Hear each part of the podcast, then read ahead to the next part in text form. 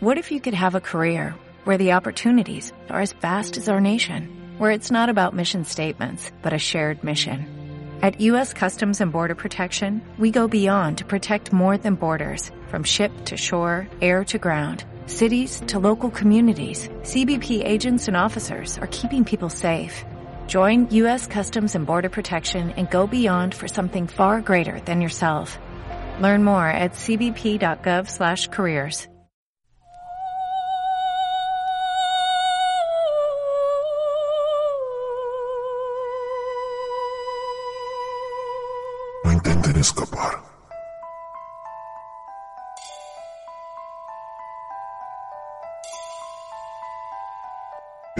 es... Al final de la escalera podcast. Un repaso por el cine de terror y fantástico.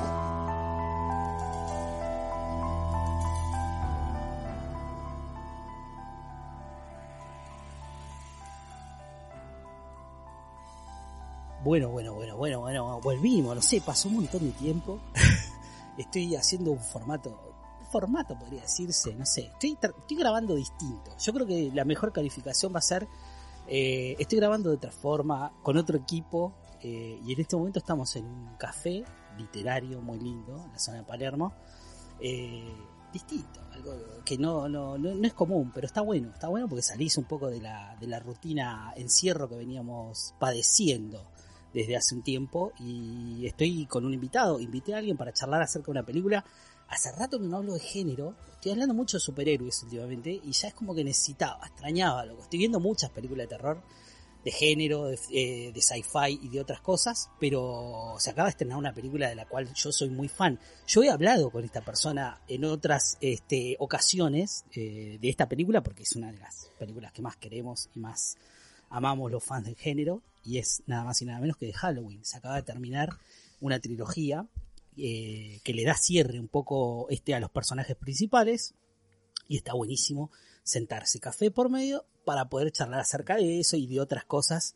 Así que por eso invité a mi amigo este Matías Horta. ¿Cómo estás, Mati? Hola Marian, ¿cómo va tanto tiempo? Tanto tiempo que no nos juntábamos, ¿no? Estábamos eh, charlando previo a darle rec al equipo este, y, y de la última vez que nos vimos, que ya ni nos acordamos más o menos. Nos cruzamos en una privada, no, no, no- no queda muy claro, pero sabemos que nos, no nos vemos hace rato. Pero se acaba de estrenar una película que esperábamos mucho, Mati. Nosotros y sobre todo vos, Matías, este, el escritor, el eh, editor, el, no sé, ya eh, eh, multifacético, Matías Horta. Estás en un montón de, de- de lugares. Eh, podríamos decir que sí, la verdad que sí, muy, muy, muy contento por un montón de cosas que se fueron Sí. dando y sobre todo por el estreno ahora de Halloween Ends o como se llamó acá, Halloween la noche Sí, final. Tremendo, tremendo. eh. Ends- bueno, Ends suena mejor en inglés, ¿no? Me parece que no le da- daba para hacer ese cierre. Claro. Ya vamos a hablar de eso.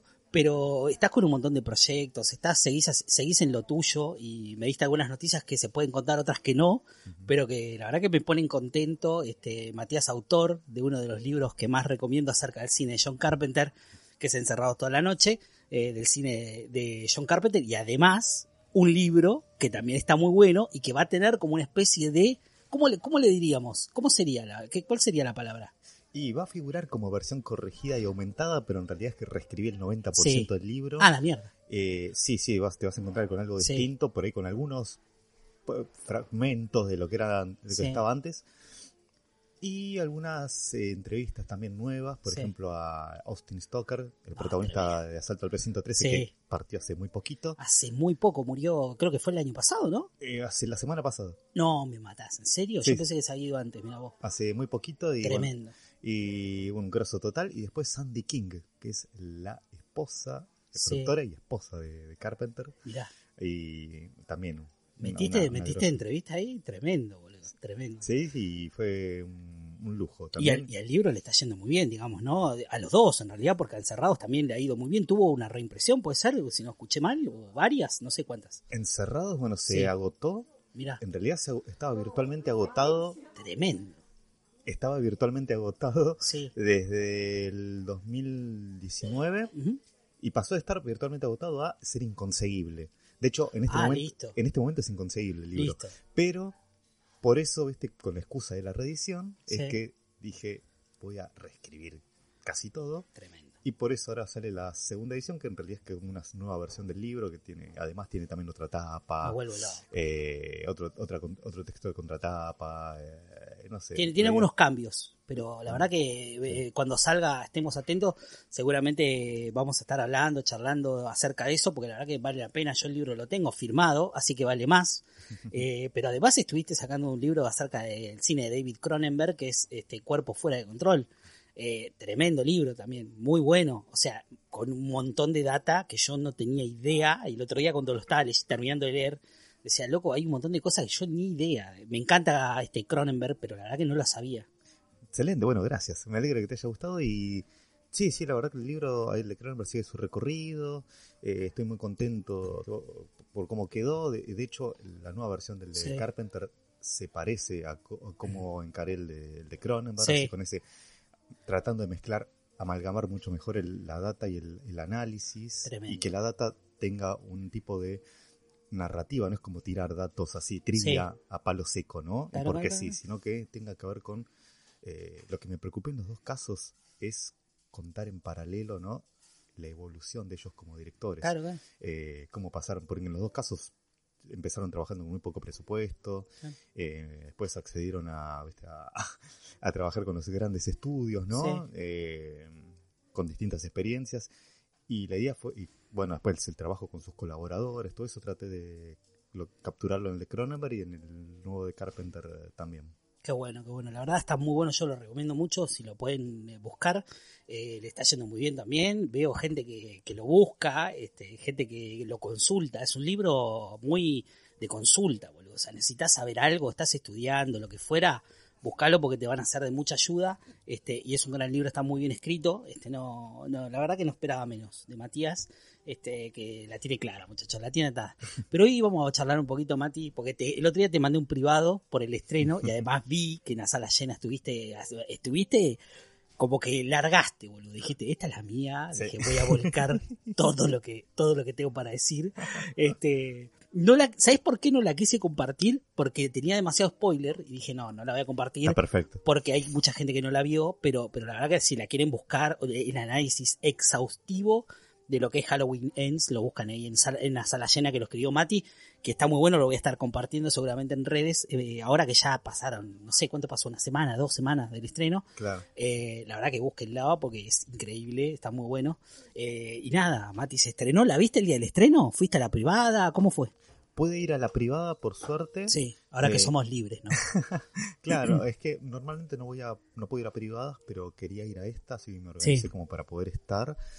Y bueno, pude verla, estuve eh, ahí en muy buena compañía también, mucha Sí. gente querida. Sí, sí, Y- gente que no veías hace mucho, ¿no? No está yendo mucho a privadas y, y por ahí colegas que no ves hace tanto este, y te reencontrás. Claro, estaba la querida Marisa Cariolo, Mirá. Mari Cariolo. Sí, Eh, así que fue, fue una, una, una linda, lindo. Una, linda, una linda función y la película.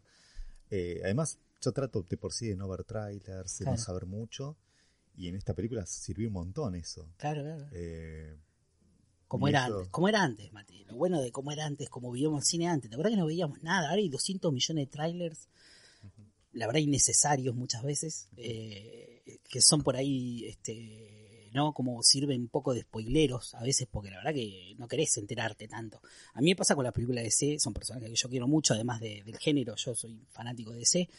Me pasa, no quiero ver nada. O sea, miro un tráiler y listo, ya está. Está todo lo que yo quería saber, listo. Lo demás no me interesa. Y así llegué ayer a- al estreno de, de Black Adam, que la verdad que la pude ver y está muy buena. Pero hoy no vamos a hablar de eso. Pero nada, está bueno. Era, era la forma de vivir el cine, ¿no? De, de otra forma. Y para vos, el final de esta saga, sobre todo por lo que significa eh, saber que vamos a ver por última vez el personaje de Laurie Strode, yo creo que sí, ¿no? Que va a ser la última, más allá de todo. Es difícil que, que vuelva Lori. No, nunca se sabe igual, pero qué sé yo. Yo creo que sí. Hubo, hubo unos, unas entrevistas muy lindas de Jamie Lee, no sé si las viste, que estuvo en México. Sí. Tremenda, boludo. Envidiamos a los mexicanos. Tremendo, boludo. Tremendo. Ella, obviamente, super, super power, el mensaje. Yo creo que más que el mensaje, la actitud ¿no? que tiene Jamie Lee este, con respecto a un montón de temas sociales que la interpelan Y es una mina que tiene siempre, ¿no? Como una palabra muy, muy justa, boludo. O sea, me encanta la forma que tiene de, de- de contar y de no involucrarse con cosas que no le interesan o de las que no quiere o, em- eh, emitir este, algún tipo de opinión y es increíble, boludo. Es como la tía que la vida no nos dio, Total, básicamente. total, total, es imposible no amarla, o sea, todo lo que dice siempre tiene algo interesante, eh, las cosas que le pasaron, yo creo que, para arrancar un poquito, metiéndonos, ¿no? Eh, Con el personaje, yo creo que hay algunos puntos en común este, entre Jamie Lee y, y Laurie Strode, ¿no? Más allá de que han pasado tantos años, este, yo creo que hay algunas cosas que, que por ahí está bueno, que uno siente que, que, que están ahí, ¿no? De alguna forma, Mati. Sí, sí, sí, es posible sí trazar algunos paralelos Sí, sí, sí. con Lori, como Lori, de, de alguna manera, el- porque recordemos, fue como uno de sus primeros trabajos, eh, Total. Halloween. Total. Eh, ella tenía un nombre en la Sí. industria, pero por el lado de los padres, porque es, recordemos, claro. la hija de Tony Cur- Curtis y de Janet Lee. Tremendo, boludo. Eh, ¿Cómo no ser famoso después de tener esos padres? ¿no? Totalmente. Imposible. Y bueno, pero a partir de Halloween empezó a Sí. construir de a poco su, Claro. su carrera. Así que es como, y en paralelo, digamos, fue, fuimos viendo el desarrollo de, de Jamie Lee en la, la pantalla y después, bueno, fuimos conociéndola también. Y bueno, gracias a las redes sociales también Totalmente. pudimos adentrarnos en... Che, en no cómo- sabía, vos que tenés mucha data, Mati, no sabía el dato que acaba de tirar, bueno, en realidad vos lo debes haber sabido, pero yo no lo sabía. Eh, cuando le preguntan a quién le debe la carrera, ahora en estas entrevistas que estuvo haciendo en, en- en los junkets ahí en México eh, por el estreno de, de Halloween, eh, ella decía que le debía la carrera a dos personas, a una de ellas es John Carpenter, obviamente, y a la otra es a John Landis. Eso me sorprendió un poco. John La- Y sí, la historia que la contó también, es tremendo.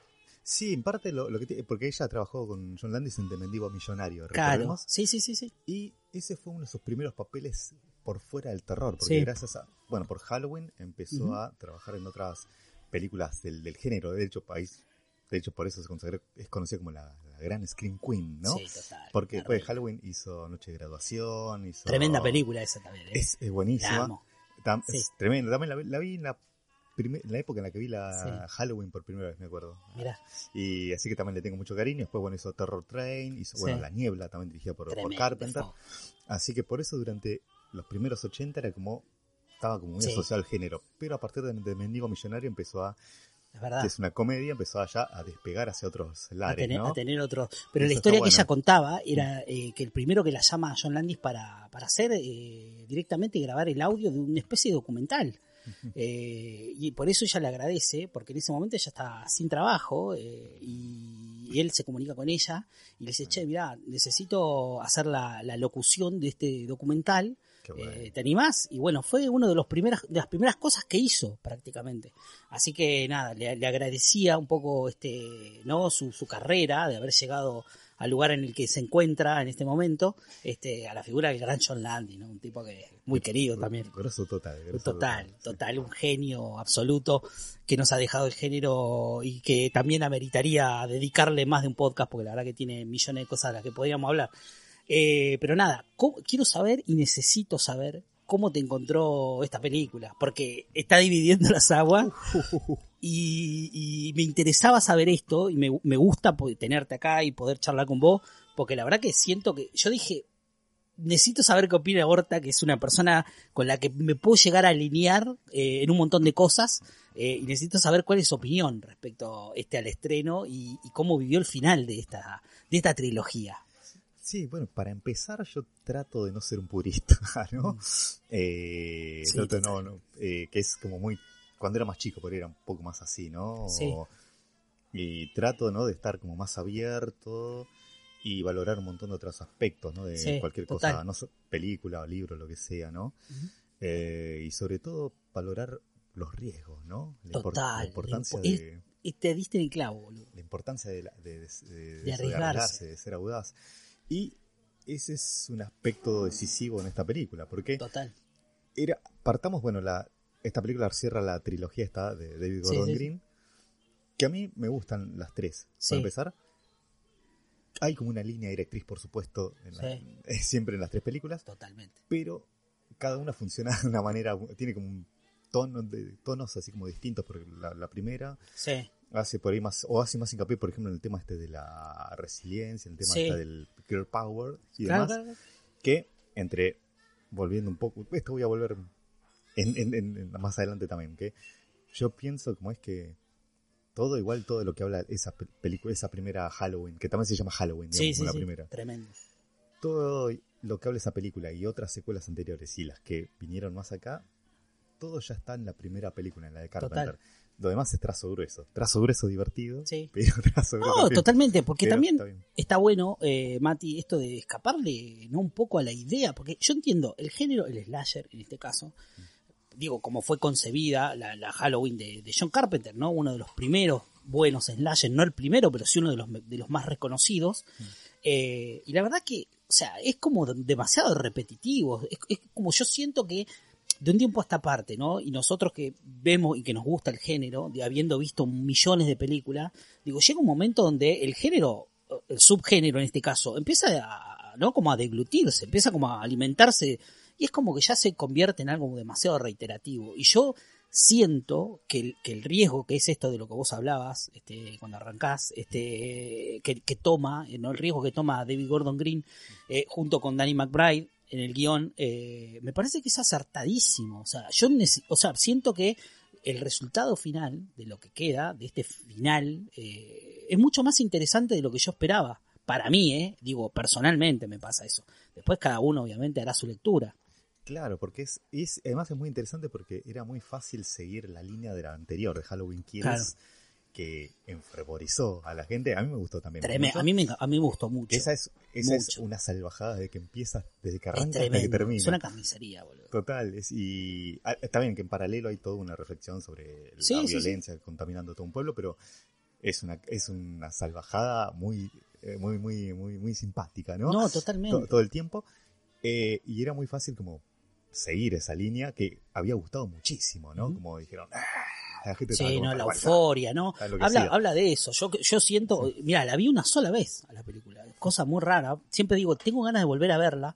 La única vez que la vi en cine y me encantó, me pareció el mensaje, o sea, todo lo que oculta. Y yo creo que a lo largo de esta trilogía, sobre todo algo que rescato y que me parece súper positivo, eh, es que eh, el eje central siempre es el tema de la maldad, pero no la maldad como un tipo que está con una máscara asesinando gente, sino el contagio de la maldad, lo que representa la maldad y cómo invade, ¿no? No solamente eh, el pueblo, sino como a, a los habitantes, ¿no? Y cómo el mensaje de la maldad, ¿no? Se tergiversa y comienza, ¿no? Como a, a- de alguna forma a este a agarrar a todos, ¿no? Como empieza a contagiarlos a todos de una forma, ¿no? Donde llega, y obviamente este desenlace también tiene que ver con eso. A mí me encantó, me parece que es uno de los puntos más altos de la película.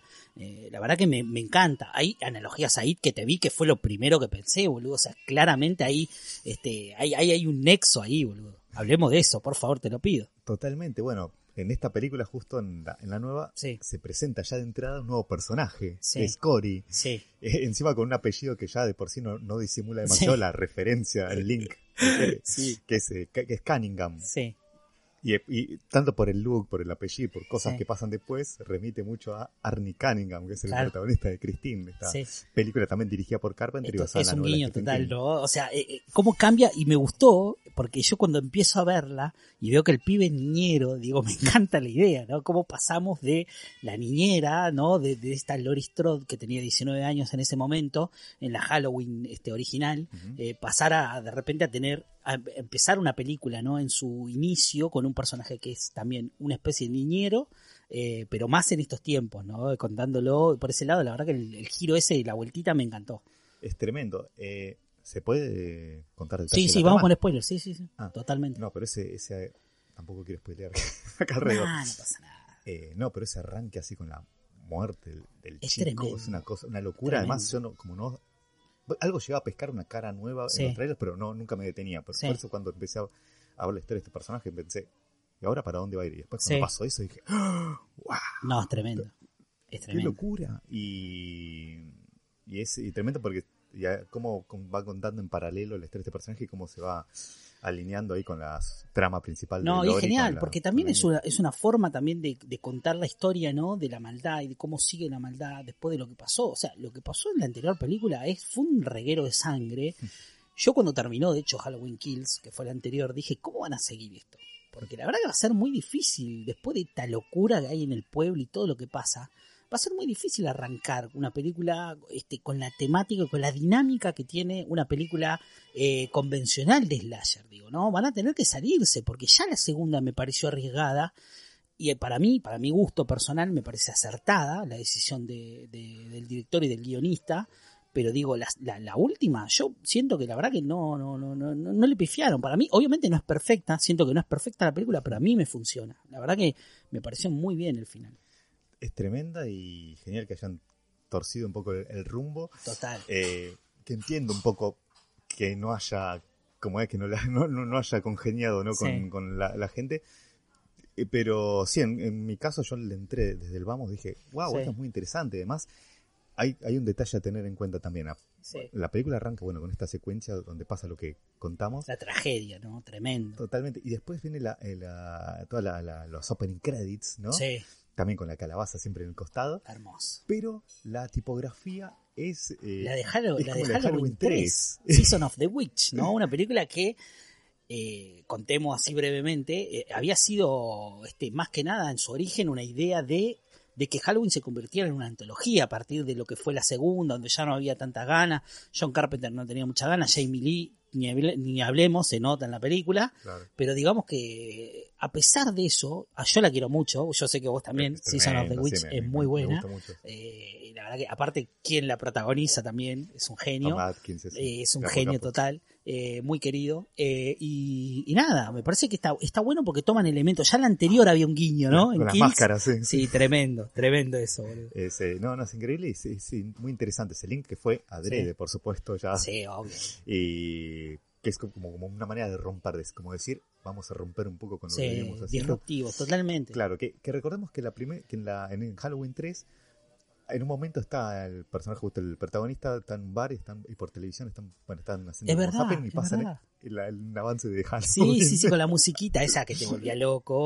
Que me acuerdo que Atkins en un momento dice cuando filmamos la parte donde él está gritando al teléfono, ¿te acordás? Callen la maldita música.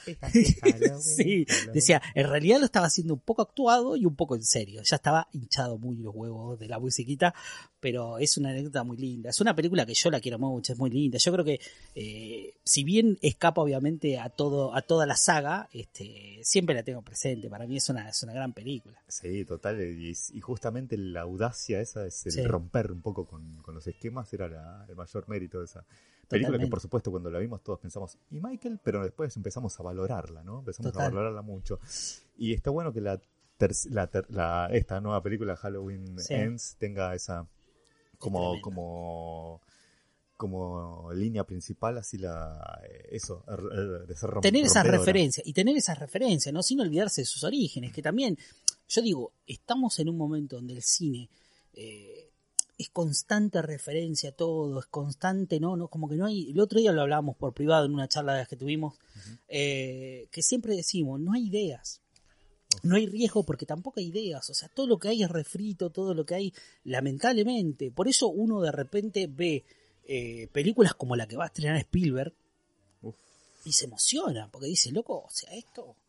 Es, primero porque es Spielberg y segundo porque sabes lo que significa este un homenaje sentido de uno de los más grandes de- eh, di- directores de la historia, eh, contando su, su propia, ¿no? Su propia eh, idea acerca del homenaje al cine, ¿no? Ya, o sea, tenemos grandes homenajes al cine, pero digo, nunca por ahí de- del lado de, de Spielberg, un genio. Claro, ya, ya estamos todos llorando desde que se anunció el proyecto. Sí, no, es tremendo. Ya creo que arranca el- la película y Sí, está llorando. Vamos a estar llorando todos en Pero Mati, o sea, la, pone a Michelle Williams y es igual a la madre, Sí, la madre, o sea, es claramente un homenaje madre, a su, a su vida, boludo. O sea, es autobiográfica, pero no tengo duda de eso.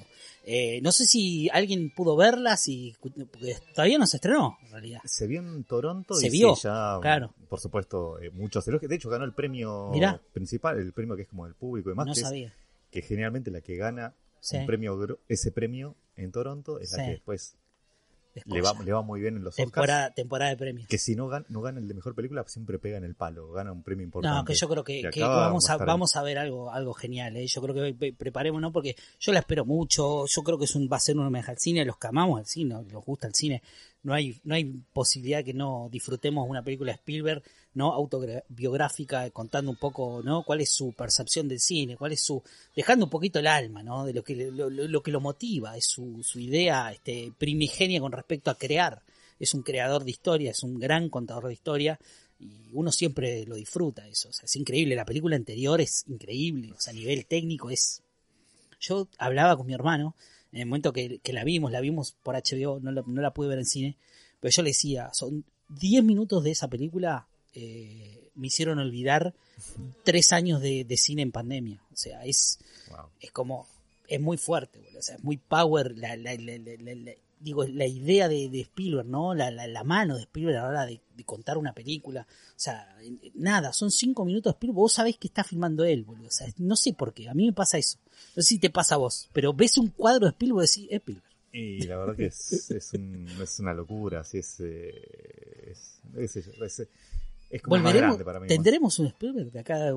Hablemos un poquito de eso. Más allá de lo que vamos a hablar, no vamos a despacharnos un poco más con Halloween, pero hablemos un poco de la actualidad del cine. ¿Vos sentís realmente que puede llegar a ver eh, de repente una camada de directores como De Palma, como Spielberg, como no sé, eh, como un Oh. montón de genios que tuvimos, Scorsese, no sé, boludo? Porque yo la verdad que lo veo medio lejano. Y pasa que son directores muy hijos que, que no podrían haber salido en otra época, ¿no? Sí. Que eran 60, 70, ¿no? Sí. Que era como ahí, como el, el nuevo Hollywood, ¿no? Lo que se conoció. Y ese, ahora sería otra cosa, si sea otra camada de directores así, bueno, fueron surgiendo más No, adelante. sin duda que hay muy buenos, hay muy los buenos. de los 90 como Tarantino, Paul Thomas Sí. Anderson, que también son como, por supuesto trascendieron, ¿no? Pero son como muy, son directores que no podrían haber salido en otra época más que en esa, ¿no? Total. Que no podrían haber surgido en esa época. Y así que veremos qué nos deparan estos, Más, estos más tiempos. pensando que las generaciones que están llegando ahora, digo, los jóvenes directores, mamaron ese cine, ¿no? Se supone que son hijos y fruto eh, de ese cine. La mayoría de los grandes directores siempre citan cuáles fueron sus fuentes, o sea, qué fue lo que los impulsó a dedicarse a- al séptimo arte. Y me parece que eh, uno tiene la esperanza, ¿no? De que estas generaciones nuevas eh, tomen esa posta un poco, ¿no? Yo veo algunos trazos, algunos directores, lamentablemente caemos en una época donde el mainstream no se lo morfa todo, no hay posibilidad de ver por ahí un cine un poco más, ¿no? Un poquito más independiente, más indie, más, eh, más libre, podría Claro. decir, ¿no? Y sin tanta ata- atadura de, de, ¿no? de industria, sin tanta atadura de, de, de producción, sin, ¿no? Un poquito más eh, juguetón, un cine que se permita hacer cine, boludo. Eh, no, no, no es tanto lo que pedimos, o sea, eh, uno mira películas de todo el tiempo, o sea, películas de encargo, haceme una de, haceme otra de, Claro. y la verdad que no queda mucho para, para debatir ahí, porque la verdad que vas a ver una película, no sé, voy a dar un ejemplo, pero es, es el más obvio, vas a ver una de, una de Marvel y es una de Marvel porque sabes que es una copia de una, ¿no? De una fórmula casi matemática, o sea, Sí, sí, sí, sí, sí, sí. no, no hay chance de nada. O sea, no tengo, no tengo la menor duda de que en un metraje de 90 minutos este, el director quizá haya filmado 20, ¿no? 20 minutos de, de, de acción, digo, de interacción humana, de actores, Claro. porque lo demás es, es- lo hace todo, lo hacen todo en el, en el estudio. Eh, no, eso no tengo la menor duda, no, no me queda ninguna duda. Sí, eso. y es la era de la pantalla, de la, La pantalla, pantalla verde. verde, totalmente. No, pero totalmente. Digo, el cine superhéroe, no solamente Marvel, eh, en todo, donde sé también. O sea, obviamente que hay un público para eso, pero digo, también está bueno poder ir a ver películas como la que se acaba de estrenar Argentina, que de hecho hoy está este, estrenándose en la plataforma este, Amazon, que es, no tuve la oportunidad de verla. ¿Vos la Uf, viste? A mí me encantó. Tremendo, me ¿no? gustó muchísimo y más la, la quiero ver de nuevo, de hecho, y más la pienso y más Sí. me, me gusta, porque es, eh, bueno, no quiero hablar tanto porque no la viste, más allá de que sabemos lo que pasa. Es Argentina lo que pasó. 1985, la película que estamos hablando. Claro, perdón, no la nombré. No la nombramos, pero, pero no para que quede claro. claro, eh, to- total. Y es genial porque terminó siendo algo incluso mejor de lo que yo pensé que iba Mirá. a ser, porque apenas me enteré. Santiago Mitre Santiago va a dirigir con Darini y Peter Lanzani una película sobre el juicio de la Junta. Pensé, esto va a ser un thriller Sí, podridísimo, así setentero. sí, Pensé más o Costa Gabras o Friedkin o Pacula, ¿no? claro. Y Friedkin, loco. tremendo. Y bueno, la película por supuesto sigue siendo funcionando como un thriller, pero Sí. tiene una identidad, más allá de que la plantilla te puede remitir a películas mm, como de directores como los que nombré, es, es, es una película con una identidad muy, muy propia y con mucho humor. Ya desde el vamos Tremendo, mirá. te, da- te, te, te, te, pone mucho, mucho, muchos- Énfasis en eso, ¿no? Mucho, mucho alivio cómico, porque no es y demás, ¿eh? sino que más salir un Es- poco de... sí. No, porque es un tema, Es muy convengamos que es un tema bastante, ¿no? Para, para, para nuestro pueblo, o sea, para nuestra sociedad, eh, hablar un poco de esas épocas y de lo que significa, ¿no? El juicio de las juntas, es un tema, yo no digo que, mm, que te predisponga a, eh, no sé, de repente a ponerte mal, ¿entendés? Pero es un tema que sabemos, es difícil todavía, es como que cuesta bastante todavía.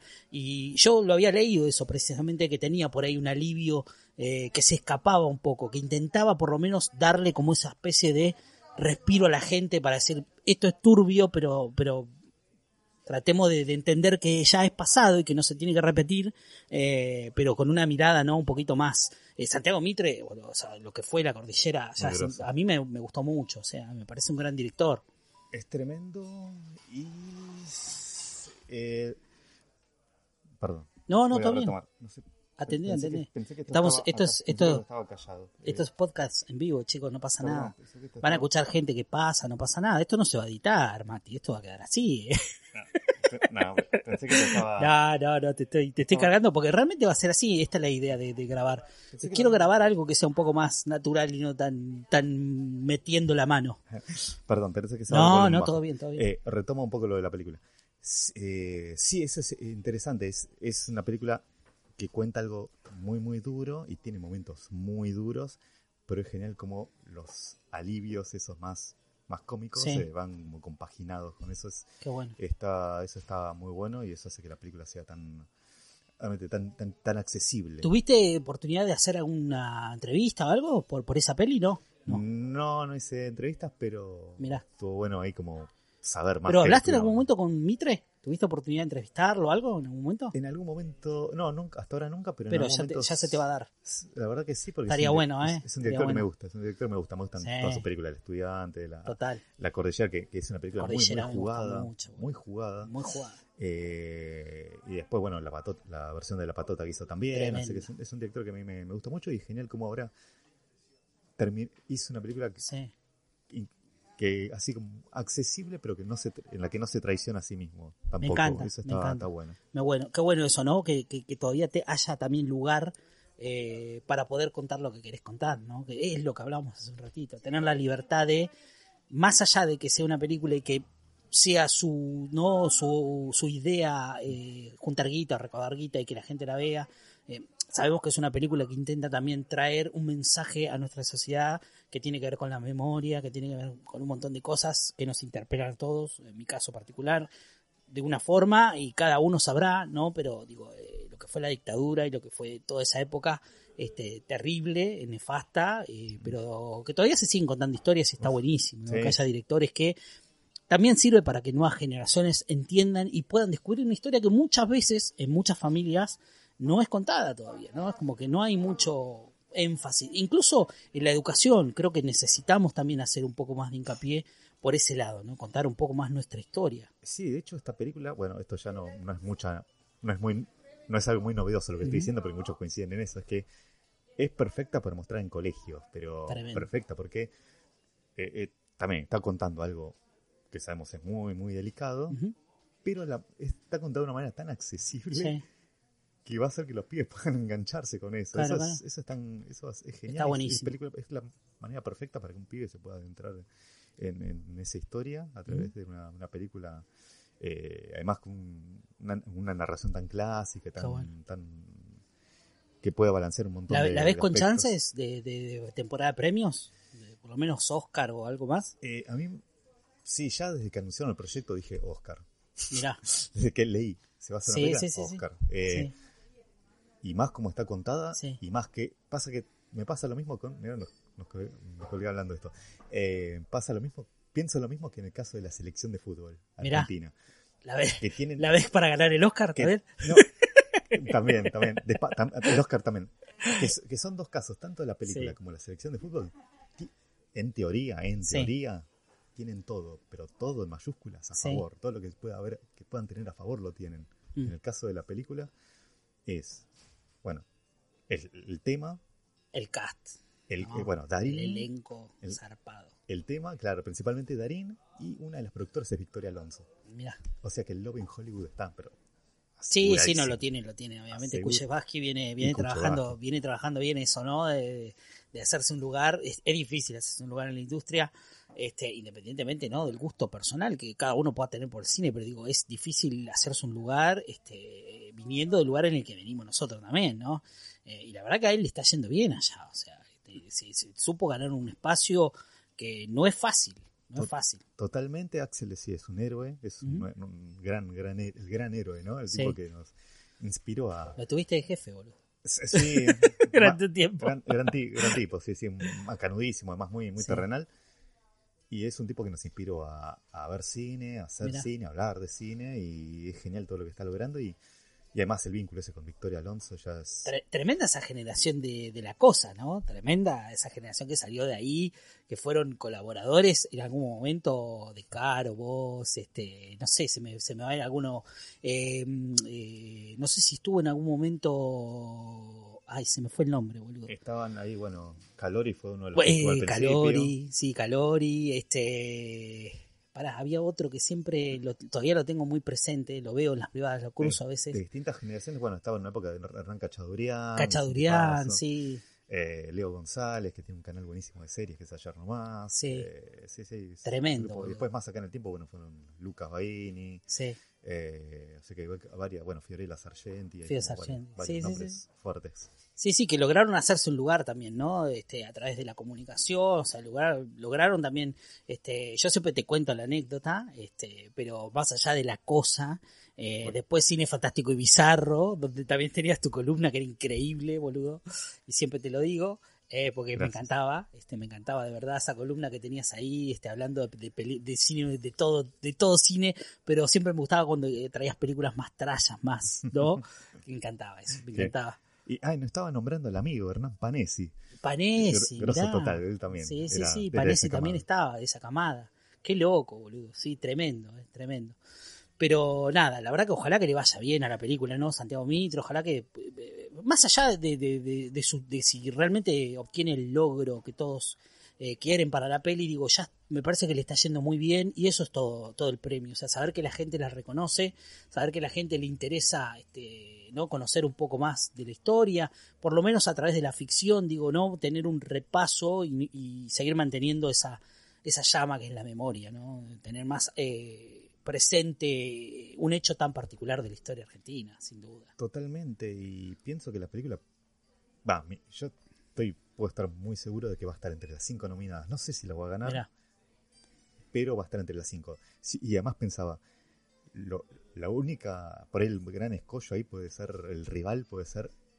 Yo pensaba que Ucrania no mande película, y mandó. Mandó Ay, película, es verdad, ay, y, no- no parece si- que es un peliculón, boludo, No, pero s- bueno. no sabremos si quedará después, pero Sí. a mí me, se me ocurre que entre las cinco también va a Sí. estar Ucraniano Sí, también, sí, sin importar, seguro, aunque seguro. sea un no ¿Cómo, tan bueno. cómo también, no? Sería un tema para debatir, pero digo, ¿cómo ha crecido el cine? ¿Cómo de repente uno puede ver una película ucraniana, una película polaca, una película belga, este, irlandesa, y de repente encontrar historias, boludo? La verdad que de un tiempo a esta parte, yo este, hace poco vi, no sé si la viste, Speak Not Evil. Eh, Todavía no. tremenda, Quiero o sea, verlo, sí. tremenda. Es una película muy polémica. eh, por lo menos generó bastante polémica. También es una película que divide bastante, pero digo, tiene esto, precisamente, estamos hablando de riesgo, de esta cosa de arriesgarse, ¿no? De poder contar las cosas de otra forma, independientemente de si vos simpatizás o no con la idea y la fórmula que lleva este al desarrollo Vale. pero me gusta eso, me gusta, o sea, hay gente que la va a odiar, que va a decir, no, es innecesario, total, puede ser, a mí la verdad es que el impacto general, digo, es una muy buena película, bien hecha, bien hecha, o sea, no es maravillosa, pero digo, el final, a pesar de que puede obviar por ahí todo el tema de la violencia y todo, digo, tiene un mensaje y me parece que juega con el espectador de una forma arriesgada, que nos gusta. Pero bueno, la viste, mirala y, y después cuando la veas vamos a hablar, porque es una película que la verdad que es fuerte el final. Excelente, sí, quiero verla porque encima, eh, justo hace poco comentaba con el querido, el, el funebrero González, también Sí. especialista en terror, que este, y no había llegado todavía octubre, que es un gran año para el cine Sí, de terror. tremendo. Es, trem- es un gran año para el cine de terror, Sí, sin sí, duda. desde hacía mucho que no tenemos un gran año para el cine de Es terror. verdad. Y eso que me faltan ver un par. Me pero- queda, me falta ver eh, la que se estrenó, la de con el pibe de It. Eh, La, la- la de. El te- la del teléfono. el teléfono no, no, esa no fui. Esa la vi, esa la vi. De, el, el teléfono negro, la vi. Eh, con no, Ethan Hawke. Esa es tremenda, esa me encantó. Sí. No, una que se llamó eh, Harrigan's. Ahí, ahí hay un chico. Ah, ahí. el teléfono del señor Harrigan. Sí. Sí, en Netflix. Sí, sí, sí, sí. sí, basada en un cuento de Stephen, Stephen King. King. Sí, la vi, la vi. Una película linda. Para mí está bien. Es un cuento, porque la verdad que es un cuento que no es tan de terror. Ah. Me parece que tiene un mensaje que está bueno. Y, y la verdad que es linda, ¿eh? O sea, es una peli para ver. No, no, no creo que te deje mucho. Ah. Pero lindo. Aparte de ver, no, obviamente, el elenco. Está el Lord, me pongo de pie. Donald Sutherland. Donald Sutherland, boludo. O sea, Donald, ver a Donald Sutherland quizá en una de sus últimas actuaciones, ¿eh? porque la verdad que está en una edad muy avanzada eh, y, y sigue teniendo esa Sí, sigue sí. teniendo esa magia, boludo, que tienen los grandes, pero vale la pena por eso. Eh, no me voy a acordar el nombre de la que me falta ver, pero pero es una creo que es Barbarian. Barbarian. Uh, no la vi todavía. Sí, sí. No la vi, ah, no la ah, te refieres al pibe, a, a Billy. Pensé- Claro. yo, yo pensé en los chiquitos. Por eso pensé en- No, no, no, no, no, por eso- pibe porque ahí está el claro. otro pibe. Eh, Jaden Sí. es el, el actor. Claro, Sí, claro, el pibe, sí, sí, sí, sí. No, pero esa no la vi todavía, la, la tengo pendiente. Claro, y no, Barbarian es, esa es una Peliculón, de mis favoritas. ¿no? Sí, es Mirá. una de mis favoritas del año, de hecho. Así- Tremendo. y- Uy, me la estás que- vendiendo, este fin de la voy a ver, me y, y parece. mira, y no sé si habrás visto tráiler o algo, pero No vi nada. Mejor. Me dijeron no mires nada. no veas nada. No es verdad. No, Así que voy a llegar, voy a llegar eh, en el mejor, en el mejor estado. No, no, no, no, eso. Así, seguí así. Totalmente. Sí, sí, sí, la, la- la tengo que ver. Pero es verdad, eh, tuvimos muy buenas películas este año. La verdad que yo vi varias, por lo menos películas que me invitaron a reflexionar, ¿no? Este, de que hay otras formas de llegar al cine en el género. En este caso, estamos hablando de Speak No Evil. Pero hay un montón, digo, películas este, que no son necesariamente el riñón de lo que es este Hollywood, sino que vienen por ahí de, de, de, ¿no? de industrias más chicas del cine, ¿no? De Irlanda, eh, por ahí películas del Reino Unido que llegan por ahí de algunos países tipo Escocia, que están más, viste, con, con productoras más indie. Claro. Eh, pero me gusta, me gusta que pase eso, boludo. Y los asiáticos que siempre la rompen. No, y los, los- me vi dos, dos películas asiáticas este año que la verdad que, más allá de que es una fórmula ya conocida y un poco gastada, pero digo, siguen, ¿no? Logrando su cometido que es asustar, boludo. O sea, Dan miedo en serio. totalmente. Esta gente está muy mal de la cabeza. pero nada, volvamos un poquito, Mati, a Halloween, porque Dale, la verdad dale. que nada, nos habíamos quedado Sí. con la idea de que eh, no llegar a un cierre ¿no? y lograrlo de esta forma, con esta grandilocuencia que esperaban todos por ahí ver y que por ahí no les dieron. Querían que Eh, explotara todo. Querían que explotara. O sea, yo creo que la gente tenía como la expectativa de ver un Batman versus Superman, ¿no? Del género, y no les dieron eso. ¿Cómo lo ves vos eso? No, lo- no había hecho esa analogía. Sí, sí, sí, es que es verdad, boludo. O sea, el, el póster te invitaba a eso, o sea, un poco. Eh, sí, sí, no, por supuesto. Se, es- es- se esperaba que siguiera la línea del anterior, incluso todavía más, ¿no? Sí. Que fuera un baño de sangre eh, de, de un plano por plano. Sí, sí, sí, sí, Eh, total. Y en cambio fue por un camino muy- que empieza siendo más introspectivo, porque funciona como una mezcla de drama sobre eso, sobre cómo Total. El- el- los traumas y el mal fueron invadiendo todo el pueblo y cómo Lori y la, y la nieta tienen que salir superar la tragedia, ¿no? Como Claro. Lori sigue superando tragedias, como digo, a pesar de los traumas que creo que la la primera película habla de eso, ¿no? De un personaje que está todo el tiempo traumada y que no, que construye su propia celda eh, para poder eh, resguardarse ella y tratar de resguardar a los que ella quiere Claro. eh, de este asesino implacable, eh, casi sobrenatural, que ya vamos a hablar de eso de Shape, porque la verdad que yo no sé, por un momento parece que sí nos vendieron la idea de que por ahí podía ser algo que en realidad era una representación del mal. Y al final me gustó también la idea de que no sea tan así, de que realmente Michael Myers no era tan sobrehumano. Si bien obviamente tiene cosas que son que lo hacen sobrehumano, pero lo vemos como una persona avanzada de edad, ¿no? Como alguien que llega también eh, que le ha pasado y que el paso del tiempo y los achaques, sobre todo de lo que fue el final de la segunda película, también le pasan factura. Eso es genial, boludo. Y los años pasan hasta para Michael Myers. eh, Totalmente. Para, para. Totalmente. Totalmente. Eh, no, sí, sí, ese es un, un hallazgo, así como un Michael Myers, que es como que está en la película mucho tiempo viviendo en, las- como en las alcantarillas debajo de un puente, Total. que remite, está bien, uno puede pensar en It, así como Lo referencia. primero que se te, se te viene es el asesinato de Adrian Mellon, ¿no? Eh, Claro, Un poco por ahí. Claro, todo por ahí. a It, que es claro, el, Sí. paya- el Pennywise, el payaso de la historia.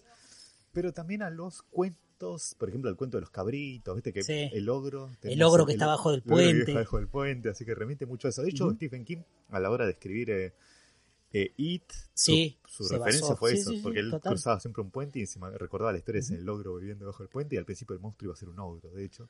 Claro. Eh, así que todo tiene que ver un poco con eso, ¿no? Con esos cuentos. in- infantiles, infantiles, ¿no? Con esa idea tan tan particular y que ha sido tan se va, ¿no? Tan algo una idea que la verdad fue súper explotada en Hollywood, boludo. Es una idea que realmente remite a películas, infinidad de historias, este, no solamente del género, sino de acción y de un montón de, de otros géneros también.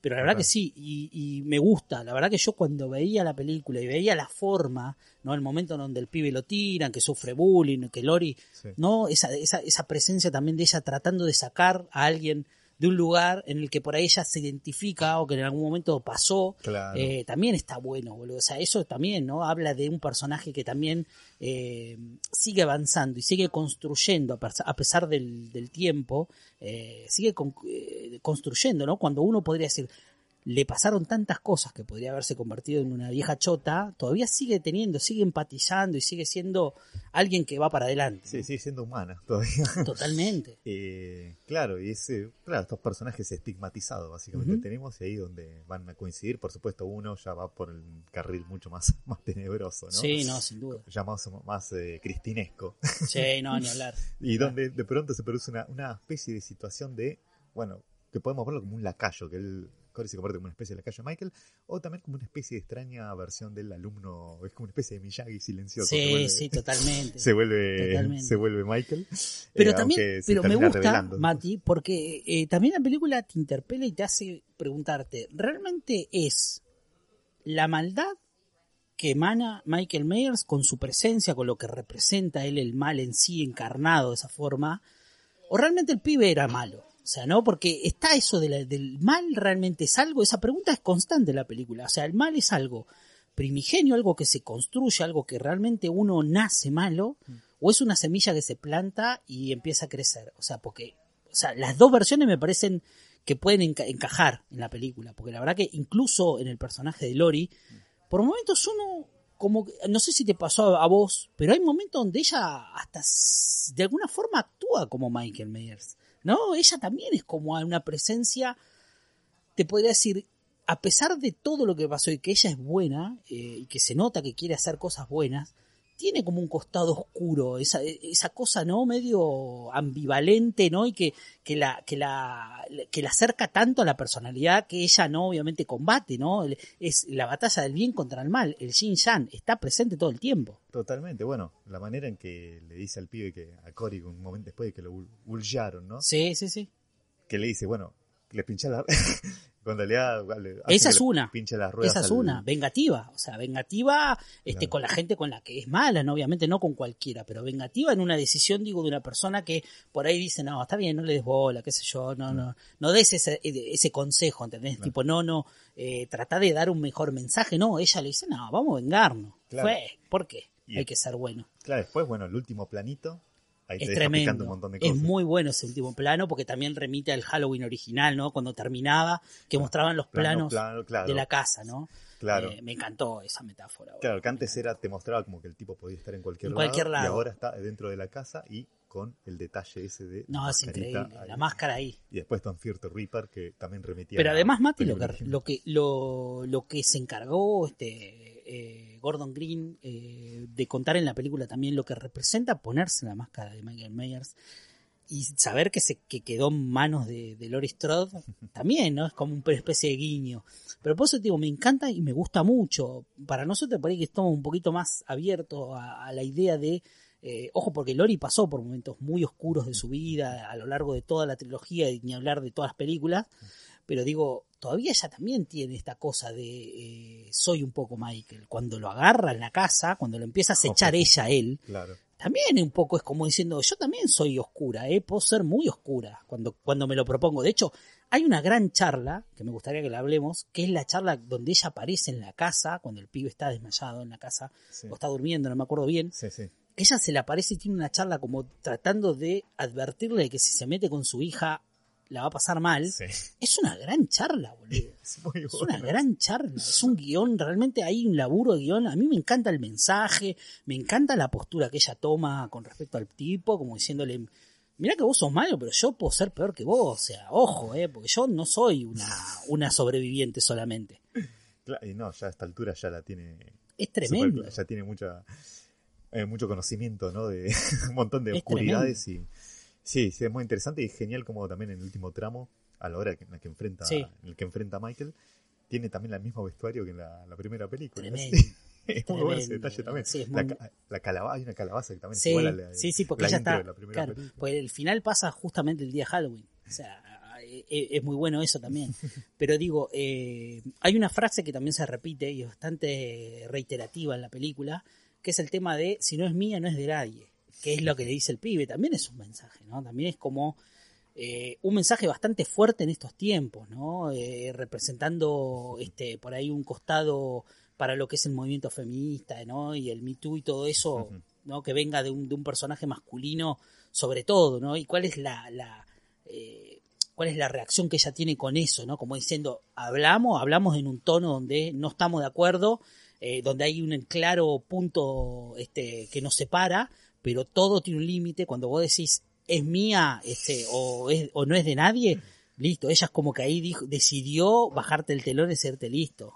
Es la guerra entonces, Claro. porque eh, cruzaste un límite que no, que no se vuelve. Yo creo que ahí es donde ella entiende que el nivel de maldad que hay en el chabón, mm, la, qui- quizás hasta le haga acordar un poco a lo que es Michael, ¿no? Sí. A pesar de que él no habla. Claro, incluso en algunos planos, cuando ella empieza a verlo, recordemos, hay uno donde Sí, que remita al de la primera película, cuando ella lo ve a, a Michael ahí desde la ventana sí. de la casa que él está Tremendo perdido que él está parado, es un gran guiño. Y también. acá que él aparece, y en la película, en la nueva, aparece en Sí. al lado de un arbusto incluso. Es genial esa, es esa, secuencia, ¿no? Hay como un jugueteo con, con muchas ideas, ¿no? De lo que es la película original. A mí la verdad que me gusta mucho eso, porque obviamente habla, ¿no? De un círculo que se está cerrando, habla un poco de traer un poco, ¿no? El, el- el- un poco eh, el aire que se respiraba en esas películas, a pesar de que obviamente las distancias, ¿no? Los- tantos años pasaron, boludo, o sea, 40 años es un montón, o sea, y la verdad que sigue teniendo el espíritu, ella sigue siendo la Scream Queen ese, por excelencia, sigue teniendo su presencia tan no particular en la pantalla, ¿no? Eh, Jamie Lee es increíble. Totalmente. Y en esta es la película en donde más eh, puede desplegar un montón de gamas también, incluso de, Sí, totalmente. de- del personaje. Es en- en esta Ella ya lo había dicho, ¿no? Había dicho, prepárense porque esto va a dividir. Sí, O sea, sí, sí, va- va, va- va a haber una grieta. Va a haber una grieta. una grieta. Me gusta. Y yo creo que de alguna forma debe- deben haberse puesto de acuerdo. También ella, ¿no? La idea de que ella haya aceptado hacer una trilogía, eh, ¿no? En este momento, con lo que significa, ¿no? También eso también es un volantazo. Decir, eh, las mujeres fuertes también pueden ser mujeres de avanzada edad, ¿no? Mujeres mayores, eh, mujeres adultas, eh, de armas tomar. O sea, ya lo había hecho Linda Hamilton en Terminator, cuando vuelven de, este, en Terminator 2 Así- pero pero digo eh, personajes fuertes realmente que, que, que no que pueden ser también encasillados como personajes que te que te representan no que no solamente es una cuestión de juventud y de belleza no el slasher. Totalmente. me encanta eso boludo no sé qué te parece a vos porque también esa idea no del sexo no solamente digo el sexo carnal sino el sexo como como no como eh, como origen eh, la verdad que está bueno no que o sea la, la, la final girl en este caso eh, no siempre tiene que ser una doncella que está en peligro, también puede ser alguien que es de armas tomar.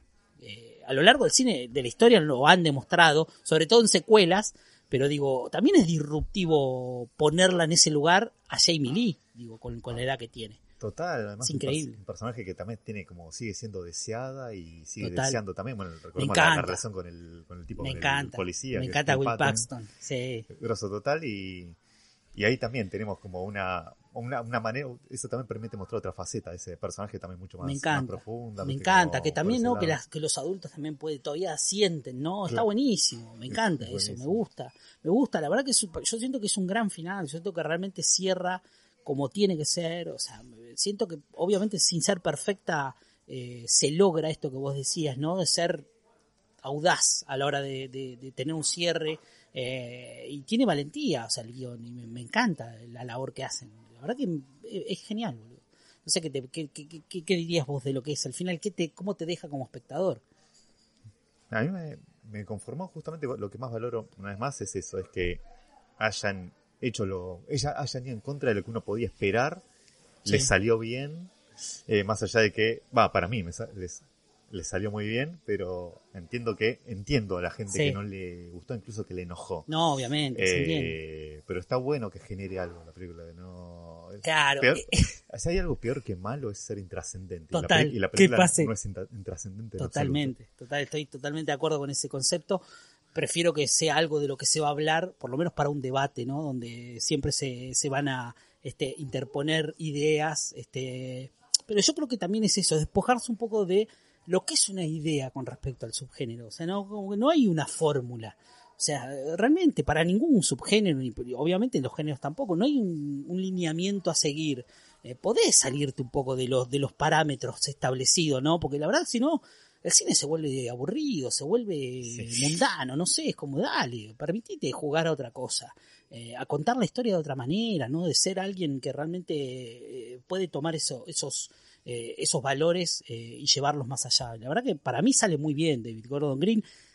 ¿No te queda esa sensación de co- como de tristeza, de decir, no la voy a volver a ver más? Yo lo sentí, lo sentí. Y un poco sí te sentís eso, así de como, ah, mira, ya. es despedirse de un amigo, ¿no? Es como decir, despedirse de alguien que querés, ¿no? A lo largo de tantas películas, uno le toma un cariño particular, sobre todo a Jamie Lee, yo, este personaje en sí, eh, tanto Michael como ella, yo creo que son dos personajes que uno llega a querer, incluso, ¿no? Y sí, ya son como parte de la crianza de, de uno. Total. Sí, sí, sin duda, por lo menos en nuestro caso, este, es, es así, es algo con lo que realmente crecimos y más allá de que Michael sea un personaje Sí, no, nos representa por ese lado, Claro. digo. Pero claro, pero es eh, claro, tiene que ver mucho con, con nosotros, con nuestra formación. Pero ¿no? aparte logró, o sea, construir, eh, digo, no con el, con el look, ya lo hablábamos, lo de la máscara, lo que significa, ¿no? Haber acertado de esa forma, porque asesinos con máscara hay un montón, pero digo, esa máscara, boludo, o sea, es increíble,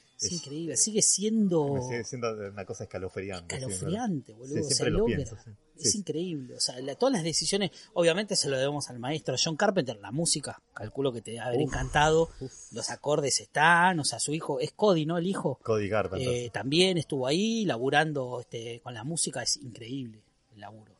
Y sí, por lo menos genial tener John por lo menos presentes de la música ahí con, con el hijo y con Daniel Davis. Total. eh, así que sí, sí, por lo menos podemos, podemos decir que él estuvo ahí. Estuvo también, lo ahí, estuvo ahí. Y está, Además que se de alguna una- forma, ¿no? Como productor estaba también. Sí, figura como productor ejecutivo ahí con, junto con Jamie Lee también. Y Sí. así que bueno, por lo menos una porción grande de la torta se lleva también.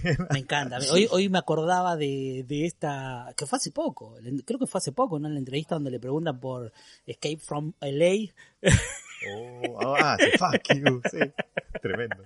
Me encantó, boludo. ¿Cómo, cómo no amar a John Carpenter? boludo? Estoy muy de acuerdo. Y sí, es, justamente lo comentaba hace poco, eh, que es el tipo genera, lo que genera acá por lo menos es algo que, que es muy propio de un, de un Diego. Yo hago la comparación mucho con el Sí, Diego, porque estos, estos directores es como el Maradona, ¿no?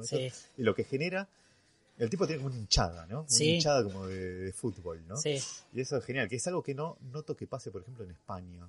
Nunca fui a España, pero por, Sí. bueno, ahora tenemos acceso a un montón de cosas que se escriben en España, se obvio, dicen, obvio. pero noto que acá genera algo todavía más especial Carpenter y tiene que ver con eso, como una hay como una hinchada, ¿no? Eso Sí, es, sí, sí. eh, eso es, es genial. Eh, no, además, es, muy bueno, muy bueno. Además el tipo eh, es, es- es como una especie de Diego, de Diego del, del Es muy cine. querido, es muy querido. Yo sé que en Carpenter todavía tiene, o sea, hay que aprovecharlo, todavía tiene, tiene para dar, boludo. O sea, todavía es un, es un tipo que tiene una cabeza muy, muy particular, ¿no? Obviamente que él tiene su idea, ¿no? Del cine actual, ¿no? Tiene sus, sus conceptos que la verdad que lo, lo valoro mucho porque es un tipo que siempre fue de decir todo lo que le parece. Eh, y yo creo que también es un poco eso lo que deja fuera un montón de directores. Hoy nombrábamos a De Palma, no sé, a Scorsese. Un montón de gente que de- dentro de todo hoy quizá no tienen el lugar que uno quisiera que tuvieran. Pero es precisamente por esto, ¿no? Porque son tipos que realmente saben lo que quieren, saben la forma en, en las que, qui- en la que quieren las cosas.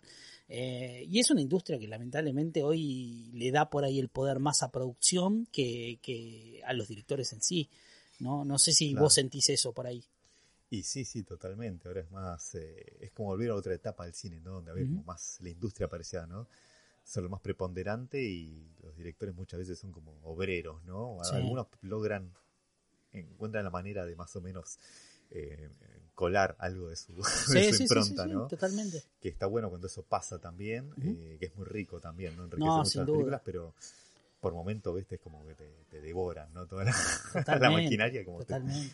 amenaza con, devorarte, con devorarse todo. Totalmente. Hay un Eh, guiño, Mati, que lo, lo vi en tu nota también, que tiene que ver con una canción, eh, que es una de las canciones que cierran la película esta, Halloween Kills, Sí. que hace un poco, ¿no? De link con lo que fue la película de 78. Creo que es una escena donde van en el auto donde escuchan esa canción, ¿no? La del auto, claro, es Don the Reaper de Blue Oyster Cult. Tremendo. eh, temazo. Hermoso. Y además que tiene una connotación muy Lucky estaba también. contento, me imagino, cuando la escuchaba, ¿no? En el cine. No sé si lo viste con él, pero... No, estaba, no, él la- creo que la vio después, porque mucho tampoco Mirá. corre a ver el género, pero sí, sí, lo- le copó el tema, es un, sí, es un tema Es un clásico, boludo. Y sí, suena ahí y después en la película, a lo largo, en un momento suena un cover, viste, en la nueva, en Halloween Sí. Ends, es en la escena, en el reencuentro donde Lori con el tipo, con Will Patton, Sí. en el supermercado. Es verdad. Ahí suena con un cover Qué linda, qué linda Y escena, después- boludo. Qué muy- linda escena la del supermercado. mu- muy linda y después el tema, por supuesto, el posta suena al final en la Sí, secuencia de... sí, sí, sí, la secuencia de, títulos. Sí. Eh, pero sí, sí, genial. Como,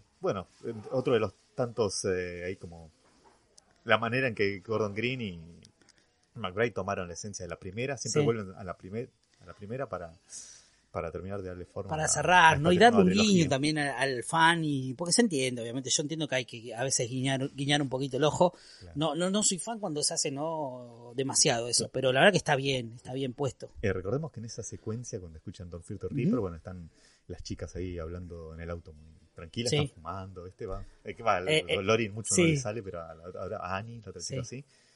Y viene, está Michael detrás, recordemos. Tremendo. está siguiendo, Hay- hasta. Así que Hay momentos, yo siento, no sé si te pasa a vos, siento que de las tres de la trilogía de David Gordon Green, eh, esta es la más técnica. Siento como que está más cuidada. Siento que los planos, ¿no? Hay como una Mm, búsqueda sí. con la fotografía, ¿no? Hay como una cosa muy. La siento como más. También uno entiende que el cine también construye al director, también, ¿no? Es como. eh, yo siento que él también ha madurado. Han pasado unos cuantos años desde la primera a la última. Eh, de hecho, bueno, va a ser ahora la remake del, Ex- del Exorcista. Mucha gente pegó el grito en el cielo. No sé qué es lo que va a resultar de eso. La verdad que le vamos a dar la derecha, porque yo sigo opinando que hay que darle la derecha siempre, que hasta que demuestre lo contrario. Es un, se mete en una jodida, ¿eh? porque ya el Exorcista estamos hablando de una, una de las películas, no sé, del top 3 de las mejores películas de la historia de terror, sin Sí, duda. Para mí, por ejemplo, Halloween es la segunda mejor película de terror, la primera es Sin El duda. Exorcista. Bueno, así ahí que ya está. se está met- el tipo Ahí se está, está. metiendo Mira en- que, mira que ahora necesito saber la tercera, Horta. ¿Cuál es la tercera? La verdad que no lo sé. ¿Crees que es la cosa que de hecho también tiene una, ¿no? También, también tiene un guiño. Uh, Es cierto, tremendo. Hay, un guiño, esa- sí, sí, hablemos un toque de eso, que es que al principio de la, de la película, sí, cuando está Cory con el, con Sí, el chico. con ¿no? el chico, haciendo están viendo- niñero. Están viendo la cosa, la versión de Carpenter. Y recordemos que en la película original, Sí. la nena, que también el personaje vuelve después Sí, en estas películas, es que es eh, Lindsay, Sí, está viendo la versión de los 50, Claro. 51, producida y dicen que también dirigida por Howard Hawks. sí, Eh, el que- genio, ¿no? El genio Howard Hawks. grosso total y principal referencia de, de Carpenter. Y, y en esa secuencia justo dicen, vamos a ver esta, esta la forma, Sí, esta cosa, algo así, ¿viste? Y ahí lo de este shape. Sí. Medio que ahí se Sí, para, sí, sí, sí, total. para bautizar a, a Michael Myers a homicida, ¿no? Totalmente. Enmascarado. Y, y acá ese link, y, o sea que hay no es una cita caprichosa en la película original. claro. Y en la nueva tampoco, porque además de que hace referencia a Carpenter, tiene que ver con cómo la amenaza se puede ramificar. Aunque Total. piensen que está destruida, se va ramificando, ¿viste? No, Como es la increíble. cosa. Sí, sí, sí, estoy Y de la- acuerdo y con tiene eso. que ver con la figura de Cory también. Así que Totalmente. tiene siempre tiene que ver con algo, ¿viste? No, Todo me tiene que ver encanta. con todo, me encanta. Pero además, además me hiciste acordar, Mati, porque ese no es el solo, el único guiño que hay en la película, hay un montón de pequeñas cosas para los fans, para obviamente. Claro. Hay un momento en el que están en el bar, que es esa especie de fiesta de disfraces donde está la, la hija de la difunta eh, hija de, de, de personaje de Laurie Strode, que murió en la anterior película, que fue una gran escena al final de Halloween Kills, eh, donde aparece el actor que, que, que se puso Nick la máscara, ¿no? Nick Castle Sí. aparece ahí en un momento, Le es un chiste- increíble, Le boludo. chiste a, al pibe, a Cory, si no mal Sí, recuerdo. sí, sí, sí, sí. Eh, sí, tal cual. Nick Castle, la cara Tremendo, sin la a, máscara. ca- a cara cubierta. Es Claro. un gran guiño también. Claro, ¿no? acá la cara descubierta y porque él, recordemos, él era el Michael, el The Shape, Claro, el claro, Shape claro. original. Shape original. No podríamos decir Michael Myers, pero sí The Shape, porque Sí. era la parte con la que anda mascarado y va de un lado al otro y demás. ¿Sentís Mata. que realmente se, se necesitaba más presencia de, de Michael Myers en la película? ¿Sentís que, que como una de las críticas que más estoy leyendo que están no enojados es porque dicen, sienten que de verdad necesitaban más presencia de, de- de Michael? No sé, yo la tomo, pero no estoy muy de acuerdo. No, para mí está, está bueno porque es una figura ya del, vamos, eh, ya es omnipresente, ¿no? Sí. Toda la película. Totalmente. Y, y es un tipo que aparece a lo largo de la película, incluso mata también. Sí, y por supuesto en el tercer acto mucho más. Pero, pero no, me, no estoy de acuerdo, por ejemplo, mucho con que surgió la comparación con la martes 13 o, vi- o viernes 13, 5, donde hay, donde hay Jason directamente sí. lo vemos en una visión al principio, en Sí. una pesadilla, pero después no Es verdad. otra persona. Es verdad. Eh, pero no, no me parece muy comparable a esa, No, a esa no, para nada. Porque Michael está en la película Total. y es una presencia ah, así como es omnipresente. Es- es- me remitió un poco también, todo vuelve siempre a la primera, Sí. donde también el tipo no lo veíamos a cada rato. Era Es verdad, algo que está es al acecho ahí, pero no es que te lo estampan. Totalmente. De hecho, el primer eh, plano así cerrado, bien de. Michael, es cuando levanta el teléfono en un momento. Eh, Tremendo. después de matar a, a Linda, Tremendo. eh, cuando llama ahí a la voz de Lori, y, Sí. pero después es más como una cosa que está ahí ominosa y está ahí al acecho y demás. Totalmente. Eh, y me remitió un poco a eso también, digamos, que no, No, no necesitaba eh, mostrártelo O sea, si te pones a hablar, porque uno por ahí, sin hacer el repaso en su cabeza de lo que fue la película, encontrás que hay un montón de guiños. Incluso hay una muerte que es muy parecida, que es la, Ah, la la del típica cuchillo, escena sí. del cuchillo donde deja clavado a, a su víctima Y la en di a la la pared, cabeza. y la de a la cabeza, o sea, la del perrito, la que todos conocemos, la que lo hizo muy popular también en su momento, eh, y la vuelve a hacer, la vuelve a repetir en esta película y está ahí, está, o sea, están los guiños, están. Eh, y la verdad que uno siente que por ahí, eh, por ahí es injusta un poco la crítica por ese lado, digo, ¿no? Porque no hace falta tampoco tener no tanta presencia de, de este protagonista que es tan particular. Yo creo que cada momento en el que él aparece es de mucho peso, boludo. O sea, es mucho peso realmente. Todavía sigue generando eso. Eh, por lo menos conmigo, ¿no? Digo, yo como espectador, cuando veía la película, seguía sintiendo eso de, mirá, loco, lo que, la presencia que tiene el chabón. O sea, no es cualquier asesino. Para mí no es lo mismo que aparezca Jason que que aparezca Michael. No es lo mismo, no, sé por qué, no, no, pero no, es lo mismo. No, no, me remitió a la manera en que aparece y la fuerza a la, a la primera película siempre, ¿no? Totalmente. Porque en las otras, en otras, por ejemplo, bueno, sin ir más lejos, la Kills, Sí. es como ya. Como decimos, Sí, todo, es todo tan in media res, Sí, en el sí, buen sentido, ojo, pero en tan in media res que ya lo tenemos todo el tiempo. El, el, el Kills es un superhéroe, boludo. En Kills, él es el protagonista total, o sea, es la máquina. Yo creo que el título está excelentemente bien eh, para lo que fue esa película, o sea, no, no, no hay duda de eso. Eh, pero la verdad que la película a mí, a rasgos generales, me parece increíble. El tercer acto, si quería hablamos de eso, es la verdad que un- es un viaje. Sí. Es un viaje porque parece que va a ir por un lado, en el momento donde ella, vos decís, pará, ¿qué vas a hacer, boludo? ¿Te vas a pegar un tiro? No, estás abandonando el barco en este momento, todo lo que pasa. También un personaje que está escribiendo sus memorias, también algo, ¿no? Que habla de un personaje que eh, sigue, ¿no? Evolucionando, sigue, ¿no? A pesar de las, de las muertes, a pesar de haber perdido un ser querido, a pesar de haber perdido tantos seres queridos, eh, sigue, ¿no? Intentándolo, sabe que tiene alguien a cargo que es importante, ¿no? Y todo eso. Eh, también el personaje, ¿no? De, de, de, de su nieta es importante, boludo. O sea, eso también tiene peso en la película. Me gusta. Sí, toda esa cuestión de drama familiar, ¿no? De gente tratando de salir adelante después de una tragedia o varias tragedias, ¿no? Sí, sí, total. Eh, sí, es muy interesante y está muy bien resuelto. Y por eso este el papel de Jamie Lee, ¿viste? Eh, está, está tan, está tan bien ella porque puede mostrar un montón más de matices del Totalmente. personaje y así que está bien manejado eso. Por momentos como que se le va un poquito, ¿no? No saber qué hacer, digo, para, para alguien, porque calculo que se debe sentir ella en el lugar, ¿no? De su nieta, de haber perdido a su madre y todo lo que pasó y la tragedia que, que las envuelve, eh, poder, ¿no? Seguir adelante eh, y a la vez la ve perderse porque la ve cautiva, ¿no? Esta piba se termina enamorando de esta figura tan, Mm, ¿no? Que le genera tanta, tanta cosa, porque también ella cuando empieza a notar cosas raras, eh, ¿no? También es como que empieza a perseguirse de una manera Sí. que quizá la, la hace recordar eh, a lo que fue la Jamie Lee de la primera película, ¿no? Esta, esta persona que estaba todo el tiempo, ¿no? Asustada, este, y encerrada en su mundo. Eh, las películas creo que, o sea, así como tocan la tragedia, eh, tocan un montón de cosas. Me parece que también el tema de la ira este, en la segunda, de lo que generaba eso, los miedos en la tercera, o sea, me parece que es muy buena en eso. Eh, me parece que como trilogía y el juego que hay en cada una de las películas hacen que también eso tenga un peso significativo a lo largo de la película. Totalmente, sí, es, eh, una oportunidad para mostrar otros matices, ¿no? Total.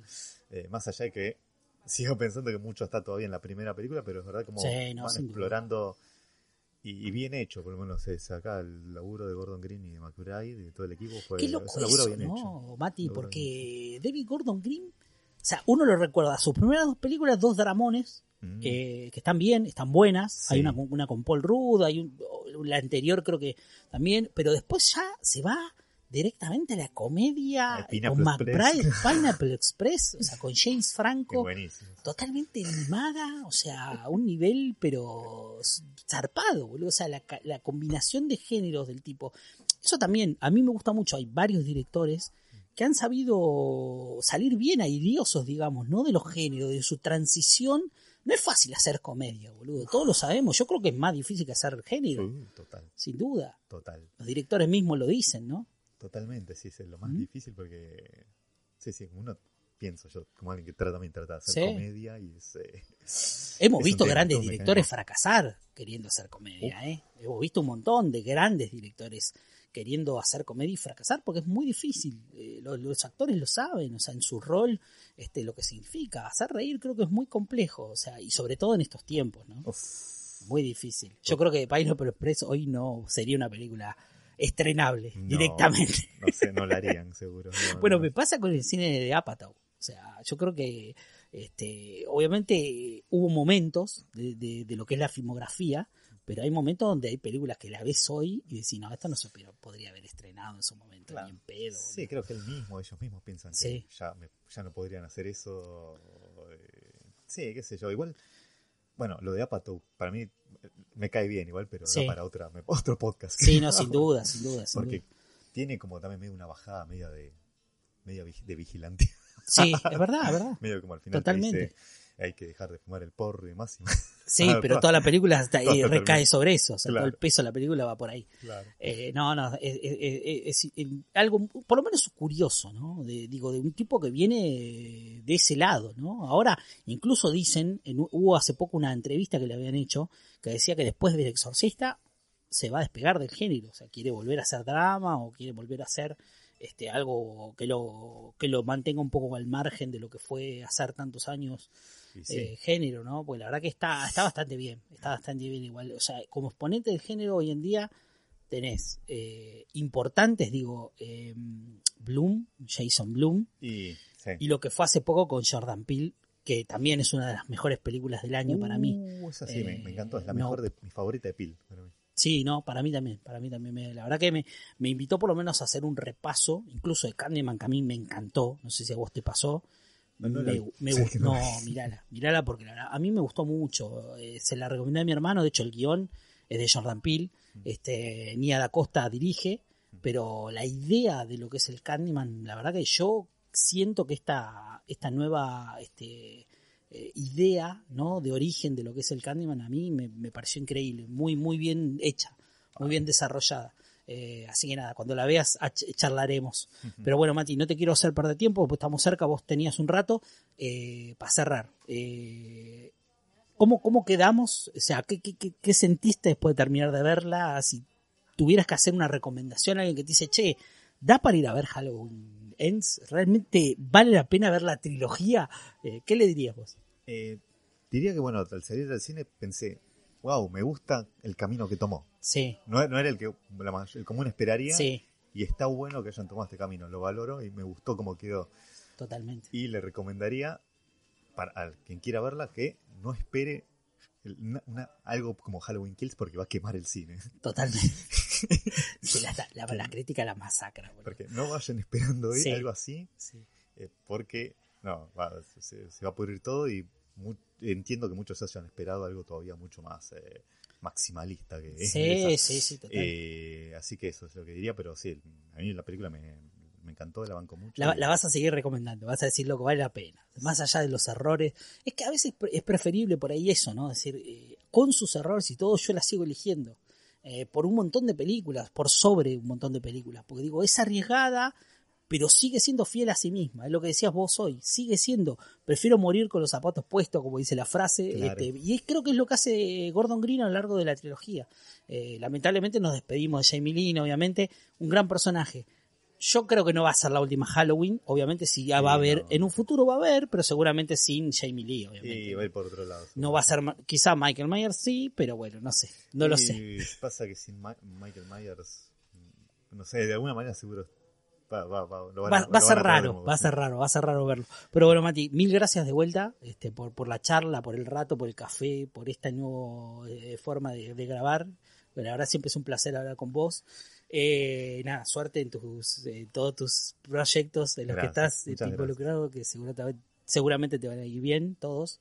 Eh, así que nada, nos estamos viendo dentro de poco, vamos a seguir hablando de cine. En algún momento hablaremos de Cronenberg, también me gustaría hablar de Cronenberg. Hay muchas cosas para decir de Cronenberg. Total. Todavía no vi la última de Cronenberg. Ah, mira.